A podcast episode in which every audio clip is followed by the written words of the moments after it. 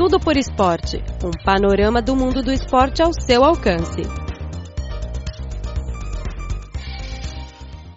Olá, caro ouvinte, seja muito bem-vindo a mais uma edição do programa Tudo por Esporte. Eu sou Luiz Li. No programa de hoje, vamos ouvir três reportagens, respectivamente, sobre uma vila chinesa conhecida por basquete, um pastor da nacionalidade cazaque que procura seu sonho de ciclismo e as opiniões dos treinadores estrangeiros sobre a formação dos jogadores juvenis chineses.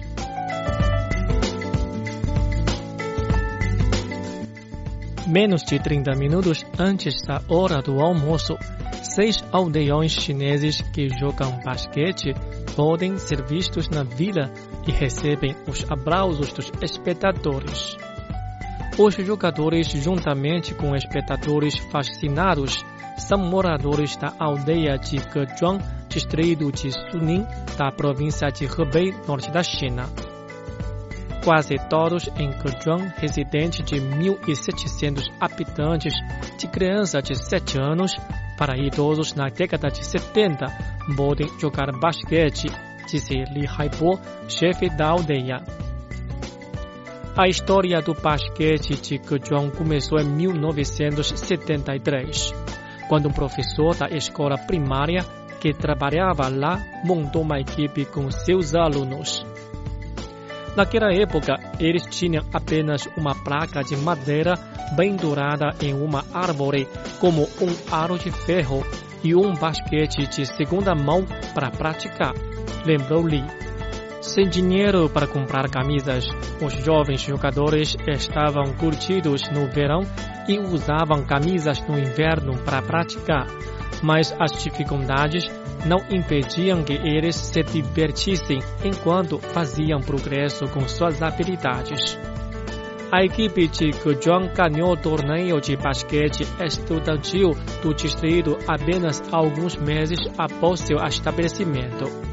O mais inspirador é que o time conquistou três títulos consecutivos no Jogo Bienal de Changzhou de 1975 a 1979 e ganhando o campeonato provincial em Hebei um ano depois, tornando uma equipe de sonho.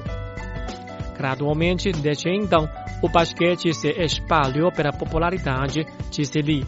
Os aldeões começaram a adotar uma atitude positiva em relação ao basquete e o jogo de basquete tornou-se uma coisa habitual entre eles.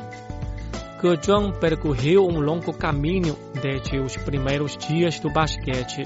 Possui agora uma quadra padrão de plástico com 320 assentos e 6 lâmpadas.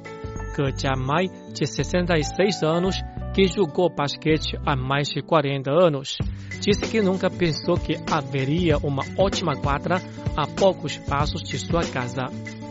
Muitas vezes eu vou à quadra para arremessar algumas bolas, depois de terminar meu trabalho de fazenda ou jogar com outros, acrescentou que. Uma vez que a quadra foi concluída em 2014, além de atender a demanda dos habitantes locais, também foi usada por três anos consecutivos para hospedar partidas amistosas que reuniram os times e torcedores de Gezhuang e dos municípios vizinhos. O Wang Jie, de 53 anos, que qualifica a estrela de Golden State Warriors Stephen Curry como um dos seus jogadores favoritos, começou a jogar na quadra no ano passado como um armador substituto para Gezhuang embora fosse um jogo de aldeia, participaram dele os jogadores fortes e é supervisionado por árbitros de nível nacional, além de atrair milhares de espectadores durante o evento de seis dias. Lembrou-o. Parecia que metade do distrito de Suning veio assistir aos jogos e havia muito poucos lugares para acomodar os fãs visitantes vou retomar o treinamento no próximo mês e espero que eu possa ter alguns bons resultados neste ano.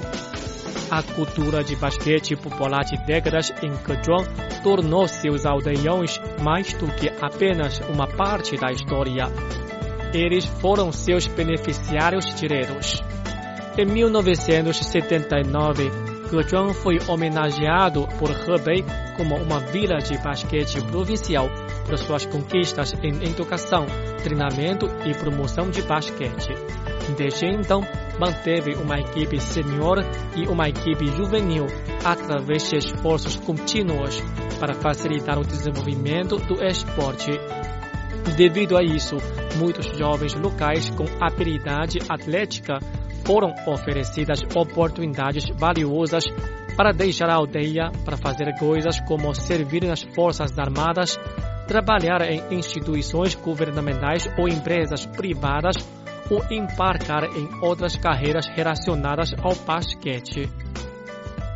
Há menos aldeões que bebem como resultado de jogar basquete, enquanto muitos instalaram TV a cabo em casa para assistir aos jogos da NBA ou do CBA, observou Li Zongjun, um jogador de 66 anos para o time senior de Gezhuang. Basquete une toda a aldeia, acrescentou. Muitas questões difíceis foram aportadas porque os jogadores seniores avançaram para assumir a liderança. Como o chefe da aldeia, Li Haibo entende que o basquete é a chave para o desenvolvimento de Gezhuang. Ele disse que um museu de basquete e um parque temático de basquete serão construídos na vila nos próximos anos. O treinamento juvenil é outra parte inseparável de nossos esforços, disse ele. Com a ajuda da escola secundária do distrito de Suning, Gezhuang também planeja construir uma escola de basquete para que as gerações futuras possam ter mais acesso a este esporte fascinante.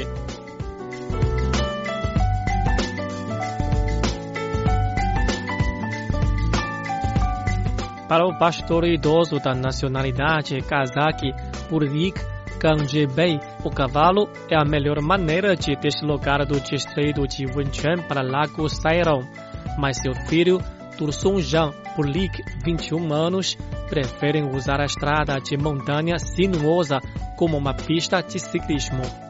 Deixando os rebanhos para trás e escolhendo ser um ciclista, Tursujan abandonou a vida de pastores de seus ancestrais nas pastagens na região autônoma do Uigur de Xinjiang, no noroeste da China.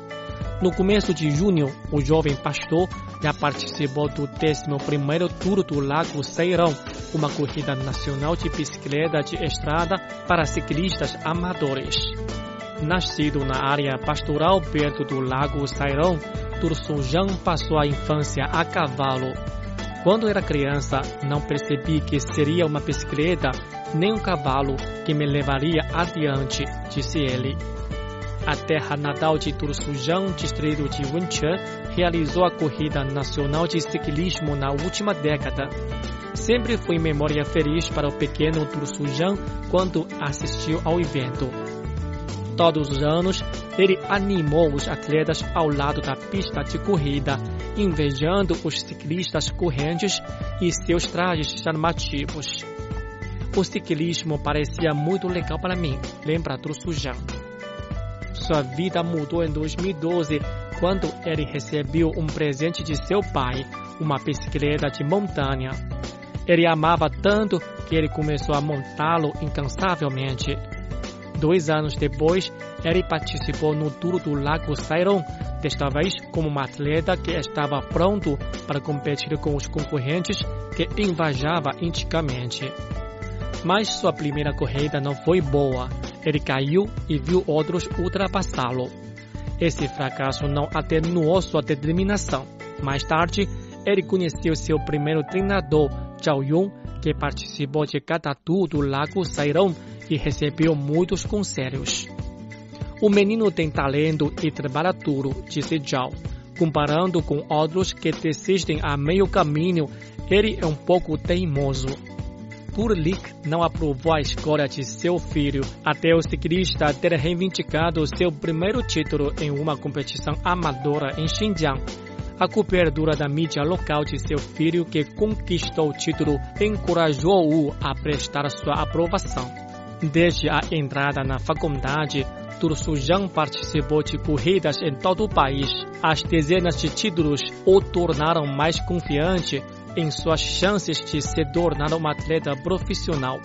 Ele já decidiu tirar um ano de folga para que ele possa se concentrar no treinamento. Tour Sujão terminou em oitavo lugar no recém-concluído Tour do Lago Sairon, seu melhor resultado desde que ele começou a competir no evento. Mas ele disse que ao longo prazo ele tem suas vistas no pódio.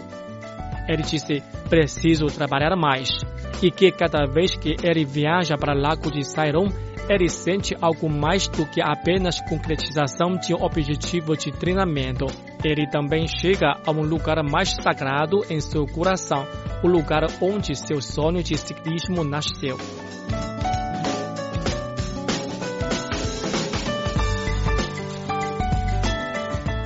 O futebol juvenil na China ficará mais forte no futuro, crescendo mais competitivo no mundo através da promoção de jogadores talentosos e aderindo às políticas corretas, disseram recentemente treinadores estrangeiros durante a 11ª edição do Torneio Internacional de Futebol Juvenil de Weifang.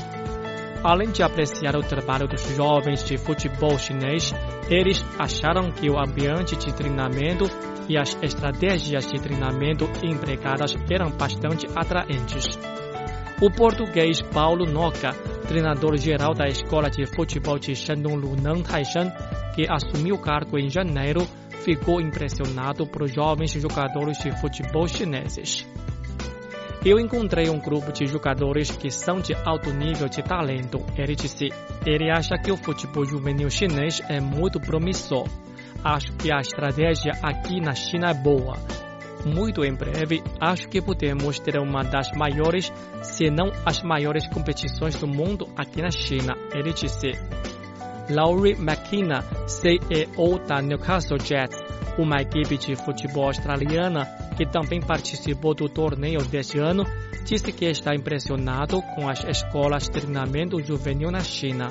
Quando você vê uma escola como aqui, não temos isso na Austrália e muitos outros países da Europa não a possuem. Enquanto as crianças são bem treinadas e as fazem pelas razões certas, eventualmente a China irá ficar mais forte, ele disse. Enquanto isso, ambos os treinadores concordaram que deveria ser feito mais para levar o futebol juvenil chinês ao próximo nível. Falando sobre a diferença entre os jovens do futebol chinês e os de Portugal, Paulo apontou uma distinção entre amor e loucura. Os portugueses todos dormem com a bola na cama. Ele disse: se eles não podem jogar, eles choram. Eles fogem da escola para jogar na rua com seus amigos. Os meninos que temos aqui na academia, eles adoram jogar futebol, mas eles não estão loucos pelo futebol. Ele acrescentou, sugerindo que os jovens jogadores chineses deveriam tentar encontrar mais paixão no esporte. Segundo Paulo, os treinadores precisam desenvolver melhores técnicas de treinamento e valorizar a individualidade dos jogadores. É importante ser bem adaptado à realidade dos meninos chineses, disse ele. Agora estamos a copiar nada de fora. Estamos construindo um modelo para Lunan. Além disso, os treinadores precisam manter-se sempre atualizados sobre o conhecimento de futebol mais recente. O treinador australiano Lowy, por outro lado, incentivou todos os treinadores a ajudarem seus jogadores a se envolverem em jogos reais. Para mim, os jogadores devem jogar futebol para melhorar. Se você não estiver jogando em circunstâncias de jogo, você não vai melhorar, ele advertiu. Além disso, os clubes de futebol chinês devem pensar duas vezes antes de assinar jogadores estrangeiros com grandes investimentos. Se gastamos dinheiro nos jogadores e os jogadores são realmente bons, e especialmente eles são bons modelos para os jovens, para mim está tudo bem. Se eles não são bons modelos, isso é um problema, Paulo disse. De acordo com Lowy, precisamos obter melhores jogadores no exterior para ajudar a ensinar outros jogadores na equipe, não apenas a tirar o dinheiro não fazer parte da equipe.